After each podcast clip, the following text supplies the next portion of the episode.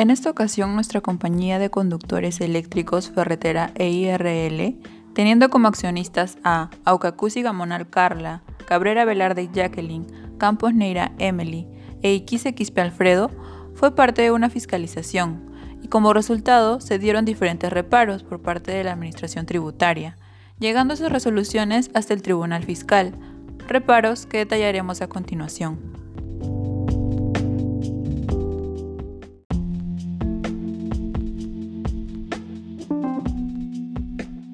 El primer reparo se dio en el mes de febrero por un monto de 9.000 por operaciones no reales,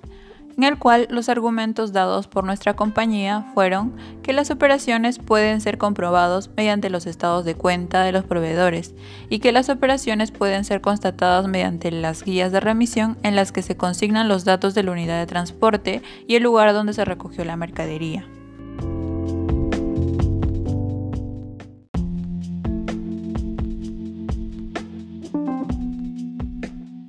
Los argumentos de la SUNAT fueron que las guías de remisión no consignan datos de la unidad de transporte y no tiene acceso el lugar en el que se recogió la mercadería y que no conoce la identidad de quienes contratan a nombre de sus proveedores.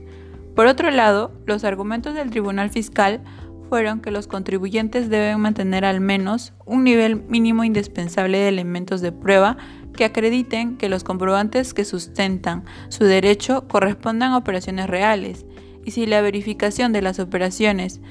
los proveedores incumplieran con presentar alguna información o no demostraran la fehaciencia de una operación, tales hechos no pueden ser imputables al usuario o adquiriente.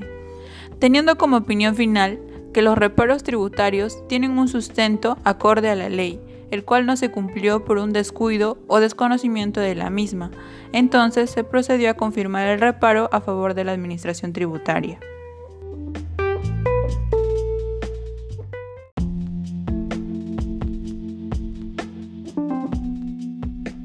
El segundo reparo se dio en el mes de julio por un monto de 10.500 por medios de pago,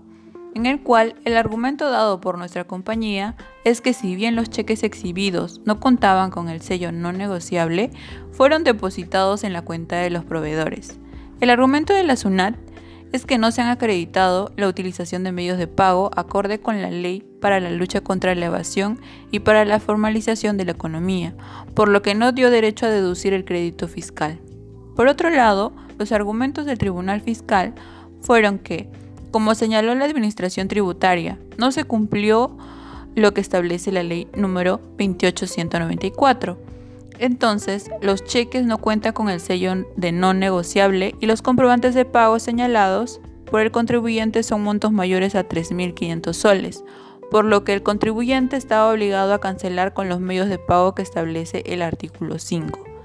teniendo como opinión final que el reparo formulado está conforme a la ley y se procede a confirmar el reparo, por lo que quizá la empresa no estuvo bien asesorada en el aspecto legal de ciertos requisitos exigidos por ley.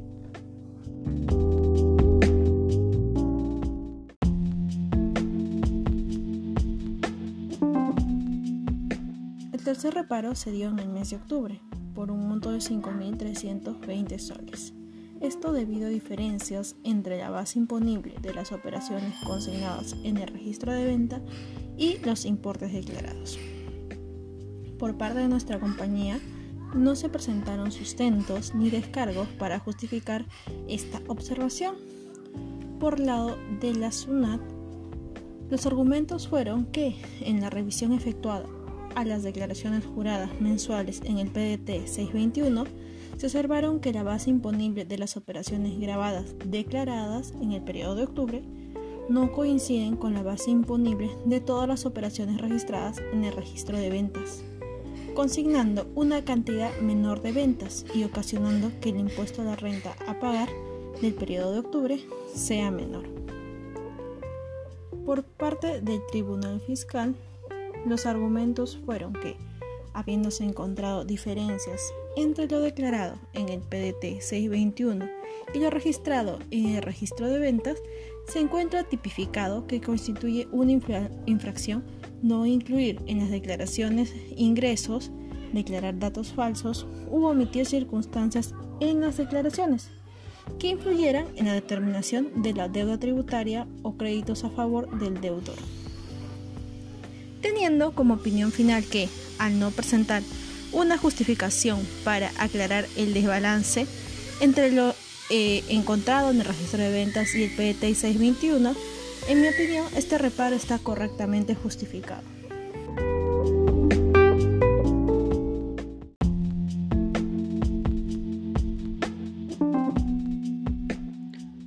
El cuarto reparo se dio el mes de noviembre por un monto de 13.600 soles por diferencias entre el crédito fiscal en el registro de compras,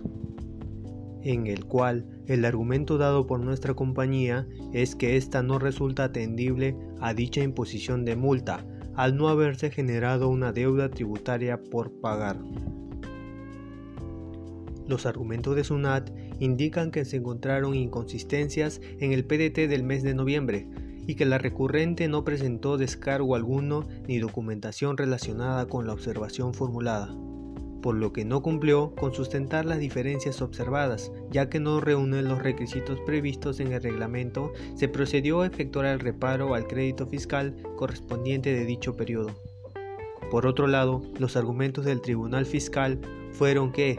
para el cálculo del crédito fiscal, solo se otorga este derecho a las adquisiciones de bienes o servicios según la legislación del impuesto a la renta, teniendo como opinión final que el contribuyente incumple las disposiciones de la legislación tributaria por desconocimiento de la ley, por el cual se procede a confirmar la resolución apelada en este caso.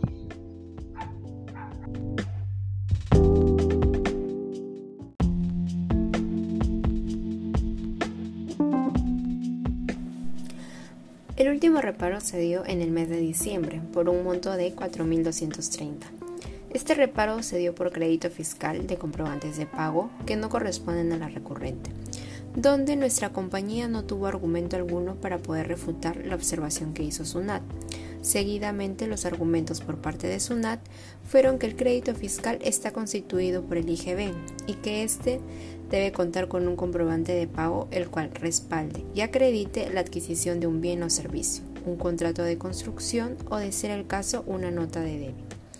Así, esto permitirá que se pueda contrastar la información a través de los medios de pago a los cuales tiene acceso la SUNAT. Por otro lado, los argumentos del Tribunal Fiscal fueron que los registros de compras emitidos presentados por la recurrente tienen una razón social y un RUT distinto de la misma, lo cual demuestra que los comprobantes no le corresponden a dicha entidad. Por ello se solicita a la recurrente que sustente contablemente, legalmente y con documentación fehaciente el motivo por el cual se hizo uso del crédito fiscal del comprobante de pago de compras detallados en su declaración. Por último, teniendo como opinión final que la empresa, al no refutar la observación de SUNAT, da a entender que no hay un sustento válido para justificar dicho accionar, por lo cual el reparo fue hecho de forma correcta.